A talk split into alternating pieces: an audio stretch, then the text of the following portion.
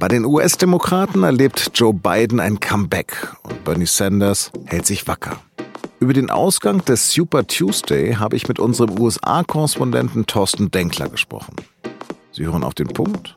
Mein Name ist Lars Langenau. Schön, dass Sie zuhören.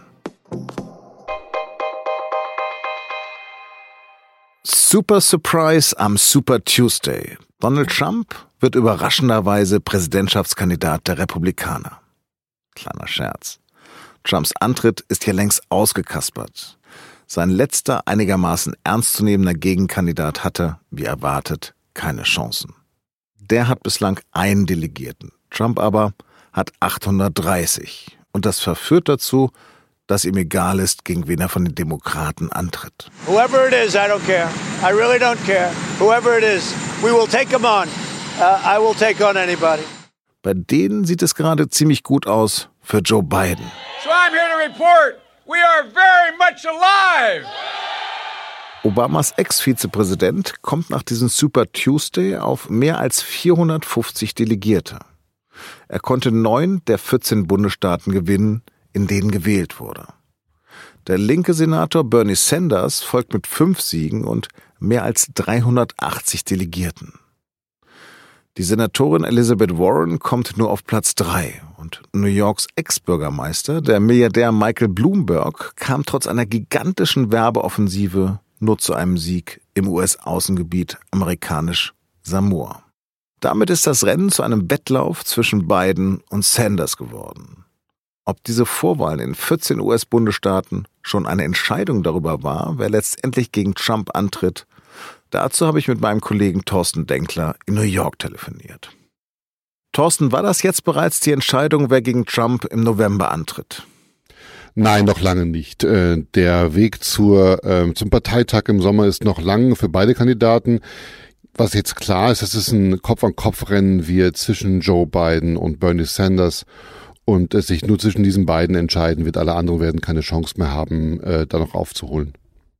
Vor einer Woche galt Biden noch als abgeschrieben. Jetzt dieser fulminante Sieg. Hast du mit diesem Comeback gerechnet? Nein, in der Form nicht, tatsächlich nicht. Die äh, Wahl in South Carolina hat er gezeigt, dass äh, Biden noch da ist. Das war ja sein großes Versprechen. Er kann vor allem unter schwarzen Wählern äh, punkten und die haben ihn tatsächlich in South Carolina beim seinem überwältigenden Sieg getragen. Was dann überraschend hinterherkam, war, dass dann direkt im Anschluss drei moderate Kandidaten ausgestiegen sind. Äh, Tom Steyer, Pete Buttigieg und Amy Klobuchar. Und äh, Buttigieg und Klobuchar haben beide danach direkt Biden unterstützt. Und dieser Move, äh, diese, das hat eine, zu einer tektonischen Verschiebung geführt offenbar bei vielen Wählern, die gesagt haben, okay, äh, wir müssen uns nicht mehr aufsplittern, wir müssen äh, nicht mehr verschiedenen Kandidaten unsere Stimme geben. Wir haben nur noch Joe Biden auf unserer Seite äh, und dann wählen wir den eben auch. Und dazu ist es auch gekommen tatsächlich. Ähm, aber in dieser Form, in dieser Breite, äh, ein Wahlsieg für Joe Biden hätte ich nicht für möglich gehalten. Mhm. Gab es denn sonst noch eine Überraschung für dich? Na, Texas war eine Riesenüberraschung. In Texas hat, hat äh, äh, Bernie Sanders groß Wahlkampf gemacht, hat viel Geld investiert, ähm, um Texas zu gewinnen. Ähm, Texas hat einen großen Bevölkerungsanteil von Latinos. Ähm, das hat aber nicht gereicht tatsächlich. Äh, am Ende hat Joe Biden gewonnen, obwohl er praktisch kein Geld hatte, um dort noch Wahlkampf zu machen. Es haben sich viele Demokraten auch beschwert, warum er da nicht auftaucht. Ähm, man muss wissen, dass die Kampagne von Joe Biden so schlecht lief, dass er kaum noch Geld zusammenbekommen hat. Mhm. Und wie sieht das aus mit Michael Bloomberg? Er hat mehr als 500 Millionen Dollar verbraten. Das war eine Riesenpleite, muss ich sagen. Das ist deutlich mehr Geld, als äh, Barack Obama 2012 in seine Wiederwahlkampagne gesteckt hat. Und trotzdem ist er, äh, hat er keinen Fuß auf den Boden bekommen, äh, nirgendwo richtig. Äh, das Gute daran ist, dass es zeigt, mit Geld kann man keine Wahl kaufen, auch in den USA nicht. Das ist erstmal ein positives Zeichen, finde ich. Sanders hat ja bei Jungen und bei Latinos gut abgeschnitten. Warum hat es denn trotzdem nicht gereicht? Weil beide Gruppen tatsächlich relativ klein sind. Also wenn Biden bei den über 65-Jährigen gut abschneidet, dann hat er eine ganz große Masse an Menschen sozusagen hinter sich. Also es gibt nach wie vor gute Gründe zu sagen, dass Sanders die Vorwahlen gewinnen kann. Aber das, äh, er schafft es nicht, noch mehr Leute hinter sich zu bekommen. Biden hingegen hat genau das geschafft. Er konnte wahrscheinlich alle Unterstützer von Buttigieg und und Klobuchar hinter sich bringen. Ähm, Sanders ist sozusagen mit seiner Bewegung auf sich allein gestellt und ähm, da ist die Frage, ob er sozusagen das noch ausbauen kann, ob da noch Luft nach oben ist für ihn. Aber ist Biden denn ein echter Gegenentwurf zu Trump? Erstmal ist jeder Kandidat, der für die Demokraten antritt, ein echter Gegenentwurf zu Trump, weil sie alle Myriadenmal besser sind als Trump im, im Weißen Haus. Ähm, äh, sie sind, auch Biden ist erstmal ein, äh, ein, ein anständiger Politiker, der ähm, nicht jeden Tag irgendwie 30 Lügen erzählt. Von daher sind alle, alle, alle Gegenentwürfe zu Donald Trump. Ob er derjenige ist, der Trump schlagen kann, der am Ende sozusagen derjenige ist, der mit einem großen Sieg nach Hause fährt im Herbst, keine Ahnung, das wird man sehen. Ähm, die einen sagen, die revolutionären Ideen von Bernie Sanders, das überfordert viele Leute im Mittleren Westen. Ähm, die würden dann eher vielleicht sogar zurück zu Trump springen, bevor sie so ein Experiment wagen mit, mit, äh, mit Bernie Sanders. Und da ist eben Joe Biden die sichere Nummer. Den kann man wählen, auch als Moderator oder auch als enttäuschter Republikaner. Ich wohne ja nun auf der anderen Seite des Teichs, aber selbst bei mir hat sich Trumps despektierlicher Spitzname Sleepy Joe verfangen. Ist er denn wirklich so schläfrig? Ich habe ihn beobachten können in New Hampshire bei einigen Wahlkampfauftritten und da das hatte schon oft den Anschein von Trauerstimmung eher. Er hat tatsächlich seine Wahlkampfauftritte begonnen, äh, indem er die Menschen zusammengebracht hat, doch mal daran zu denken, an die zu denken, die in ihrem Umkreis jüngst an Krebs gestorben sind. Und das war, hat natürlich alle Menschen emotional zusammengebracht in dem Raum. Aber das ist natürlich ein Downer. Also da, ich habe gar nicht verstanden, wie man daraus eine Bewegung schaffen will, ähm, die sozusagen in die Zukunft schaut und nach vorne schaut. Und er hat sehr viel über Vergangenheit gesprochen in seinen Wahlkampfauftritten. Das muss er ändern tatsächlich. Er muss irgendwie den Menschen in den USA ein eine Zukunftsversion zeigen. Ähm, in, den USA wird nicht die Vergangenheit gewählt, da wird immer die Zukunft gewählt.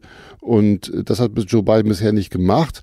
Seine letzten Wahlkampfauftritte jetzt in South Carolina und äh, auch der gestrige Abend haben gesagt, er kann auch anders, er kann auch dynamisch, er kann auch ähm, laut und er kann auch ähm, äh, mit viel Energie sprechen. Das hat er bisher so nicht gezeigt und müsste eigentlich öfter tun tatsächlich. Könnte ihm die Auseinandersetzung um seinen Sohn und diese ganzen Trouble um die Ukraine noch auf die Füße fallen? Das wird ihm Donald Trump, sollte den beiden äh, äh, ähm, es werden, am Ende ähm, jeden Tag um die Nase reiben natürlich. Ähm, ob das ihm schadet, glaube ich eher nicht. Dafür ist sozusagen, gibt es zu wenig Beweise, äh, dass tatsächlich dort irgendwas gewesen sein könnte.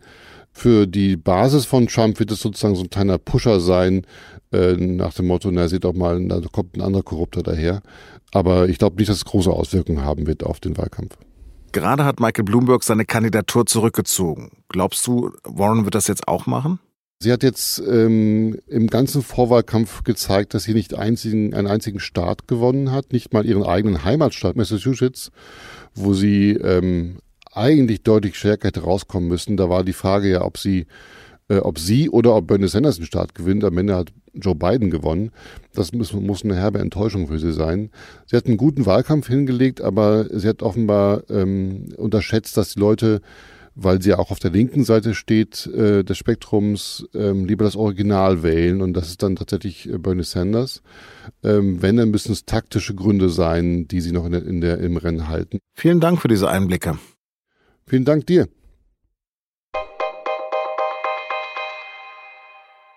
In Thüringen herrscht quasi wieder Normalität. Der alte Ministerpräsident Bodo Ramelow von der Linken ist auch der neue Regierungschef. Das Intermezzo des FDP-Politikers Thomas Kemmerich ist damit beendet. Ramelow entschied die Wahl im dritten Wahlgang mit einer einfachen Mehrheit von 42 Stimmen für sich. 23 Abgeordnete stimmten gegen ihn, 20 enthielten sich. Rot-Rot-Grün kann mit einer Minderheitsregierung damit erstmal ein Jahr weitermachen. Das Coronavirus hat die Welt im Griff. In Italien werden die Schulen und Universitäten wohl landesweit bis voraussichtlich Ende März geschlossen. Die Fußballspiele der ersten Liga sollen ohne Zuschauer ausgetragen werden. Und Saudi-Arabien hat Wallfahrt nach Mekka und Medina auch für Einheimische untersagt. In Deutschland gibt es momentan 240 bestätigte Fälle. Der Höhepunkt der Ausbreitung ist laut Gesundheitsminister Jens Spahn aber noch nicht erreicht. Das deutsche Gesundheitssystem sei aber gut gewappnet.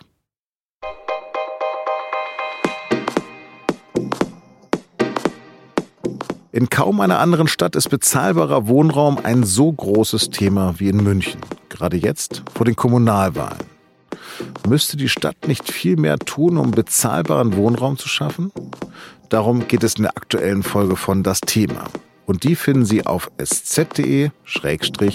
sz.de-das-thema. Das war auf dem Punkt. Redaktionsschluss war heute 16.30 Uhr. Vielen Dank fürs Zuhören und bleiben Sie uns gewogen.